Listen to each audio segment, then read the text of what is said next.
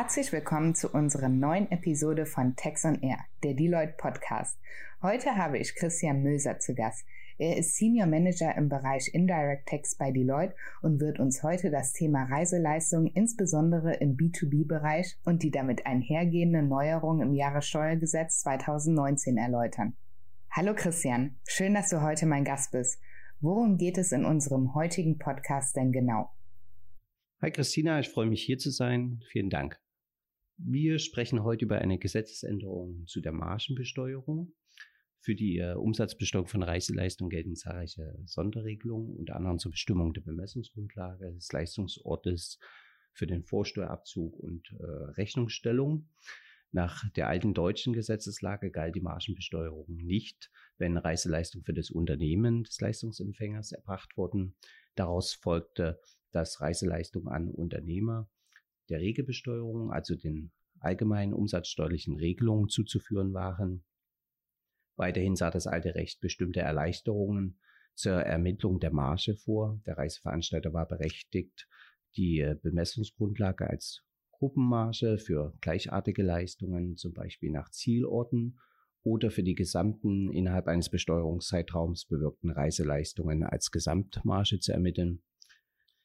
Nach den äh, jetzt erlassenen neuen Regelungen des Jahressteuergesetzes 2019 werden nun zum einen B2B-Geschäfte in die Sonderregelung der Margenbesteuerung mit einbezogen. Zum anderen wird die Möglichkeit zur Bildung einer Gruppen- oder Gesamtmarge aus dem Umsatzsteuergesetz gestrichen, sodass diese zukünftig nicht mehr zulässig sein wird, sondern die Marge für die jeweilige einzelne Reiseleistung zu ermitteln sein wird.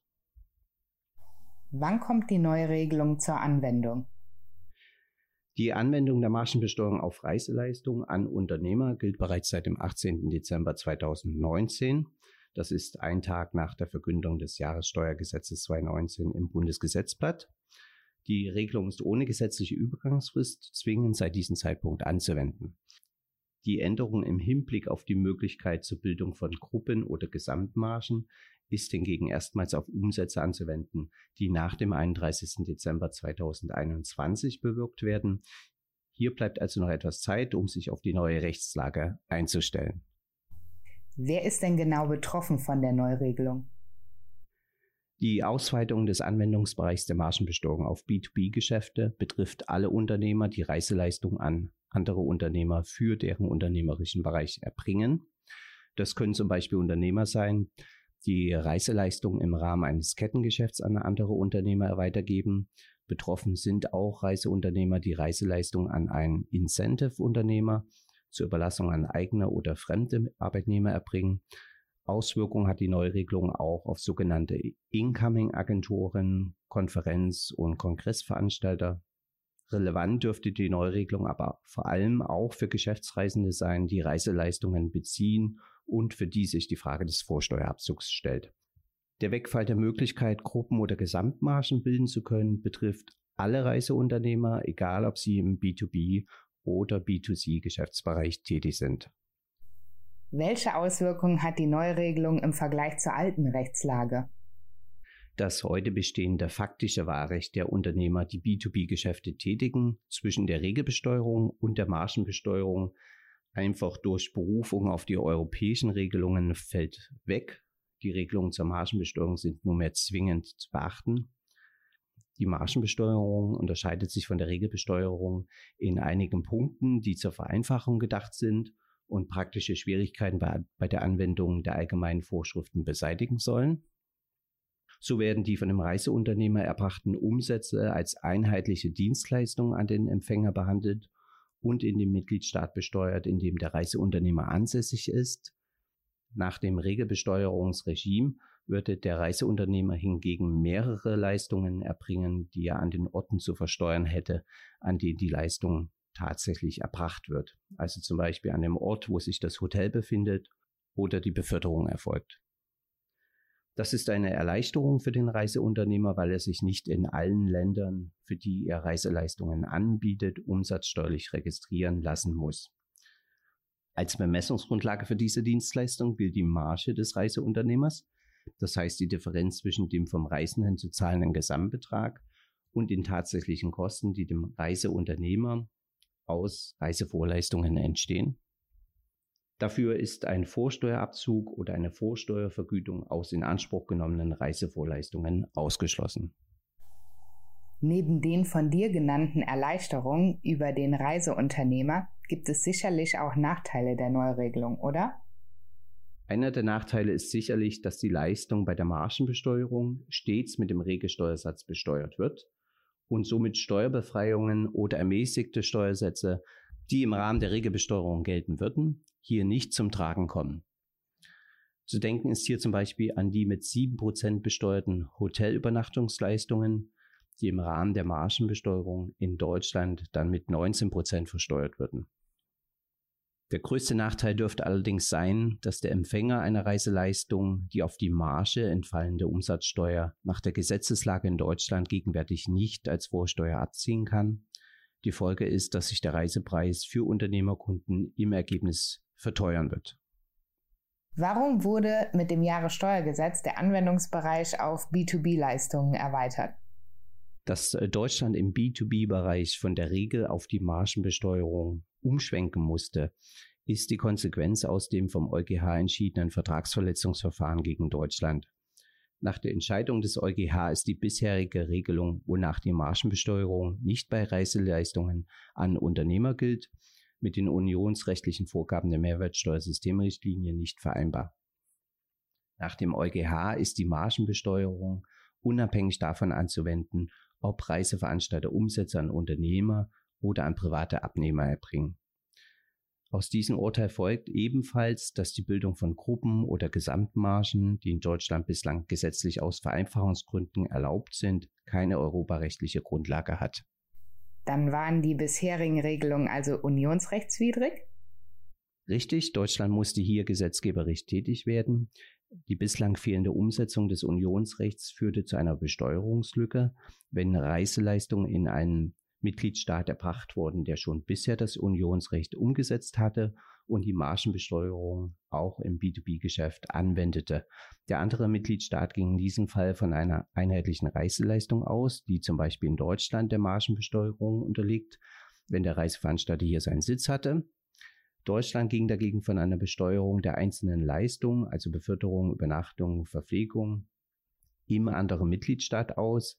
Dadurch blieben im Ergebnis die Reiseleistungen unversteuert. Dies eröffnete Gestaltungsspielräume für Unternehmer, die im B2B-Reisegeschäft tätig sind. Welchen konkreten Anwendungsbereich gibt es für diese Neuregelung? Die Margenbesteuerung ist anzuwenden, sofern der Unternehmer Reiseleistungen erbringt dabei gegenüber seinem Leistungsempfänger im eigenen Namen auftritt und Reisevorleistungen von Dritten in Anspruch nimmt, die den Reisenden unmittelbar zugutekommen. Sie findet keine Anwendung auf Reiseleistungen, die der Unternehmer selbst erbringt. Die Margenbesteuerung gilt auch nicht für Reiseleistungen, die vermittelt werden. Was ist denn unter dem Begriff der Reiseleistung genau zu verstehen? Gibt es hier mittlerweile eine Legaldefinition? Der Begriff der Reiseleistung selbst ist weder im nationalen Recht noch in der Mehrwertsteuersystemrichtlinie definiert. Der EuGH legt Reiseleistung als Dienstleistung im Zusammenhang mit dem Transfer von Kunden zum Bestimmungsort oder deren Aufenthalt am Bestimmungsort aus. Reiseleistungen in diesem Sinn sind also insbesondere die Beförderung von Reisenden zum Bestimmungsort und zurück, die Unterbringung der Reisenden in Hotels, Pensionen, Ferienhäuser und Ferienwohnungen, die Verpflegung der Reisenden, die Betreuung der Reisenden durch Reiseleiter und ähm, Veranstaltungen zur Information und Unterhaltung am Bestimmungsort, wie zum Beispiel Besichtigungen, Stadtrundfahrten und Kulturveranstaltungen. Kommen wir zur Rechnungsstellung und dem Vorsteuerabzug aus der Marge.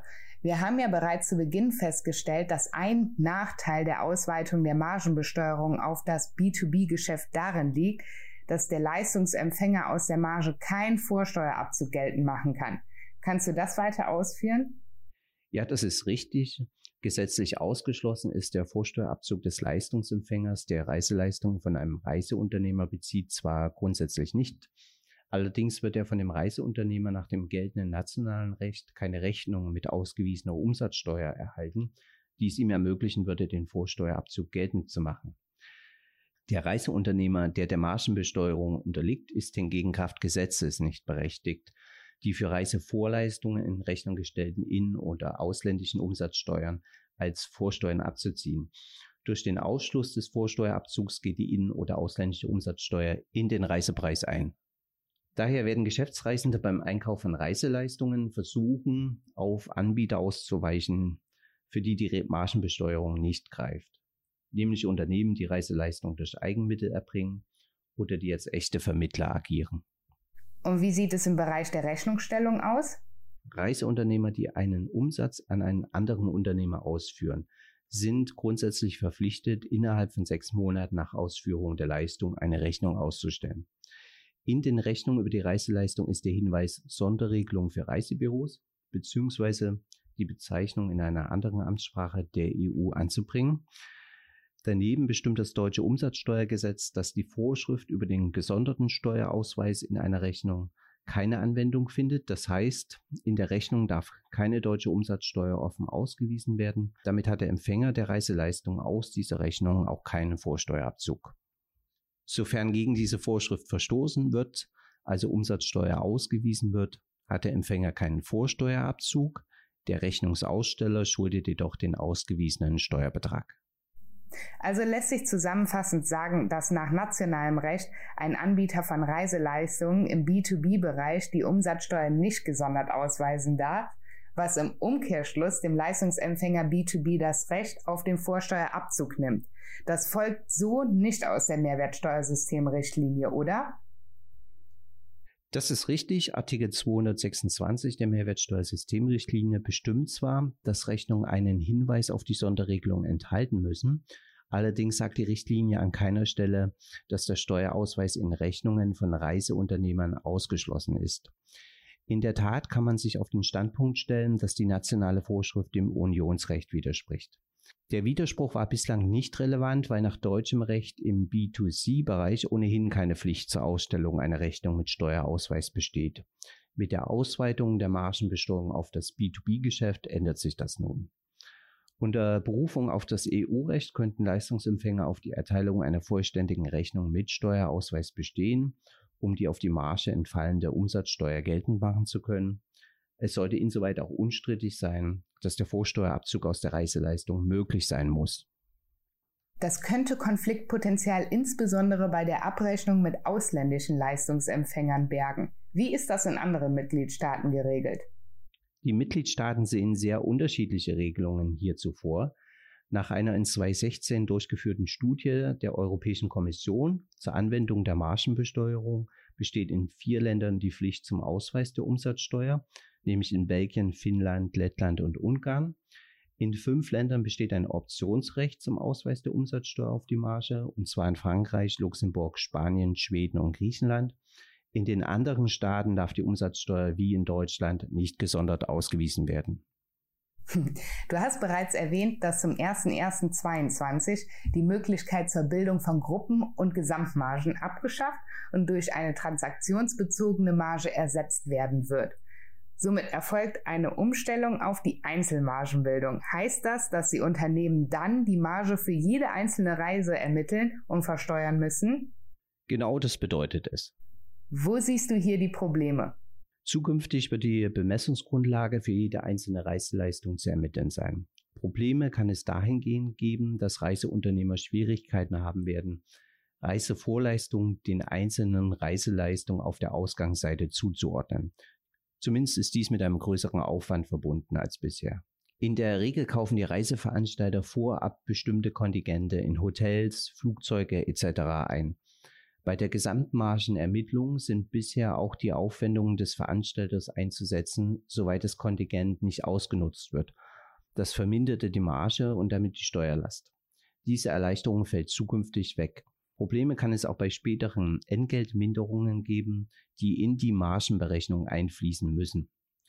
Positiv aber ist, dass Unternehmen noch ausreichend Zeit für die Umstellung haben und sich vorbereiten können. Ein entsprechendes BMF-Schreiben wird ebenfalls erwartet. Was kannst du abschließend den Anbietern von Reiseleistungen im B2B-Bereich als Rat mit auf den Weg geben? Unter Umständen sollten im B2B-Reisegeschäft alternative Vertragsgestaltungen betrachtet werden. Es bietet sich zum Beispiel die Umstellung auf ein Vermittlungsmodell an, Verträge, AGBs und Preiskalkulationen sollten zu diesem Zweck überdacht werden. Im Hinblick auf den Wegfall der Erleichterungen bei der Margenbildung sollte die Übergangsregelung genutzt werden, um sich auf die neue Regelung vorzubereiten. Es bleibt also spannend. Vielen Dank, Christian, dass du heute mein Gast warst. Ich habe zu danken, Christina. Es hat Spaß gemacht. Bis zum nächsten Mal. Vielen Dank.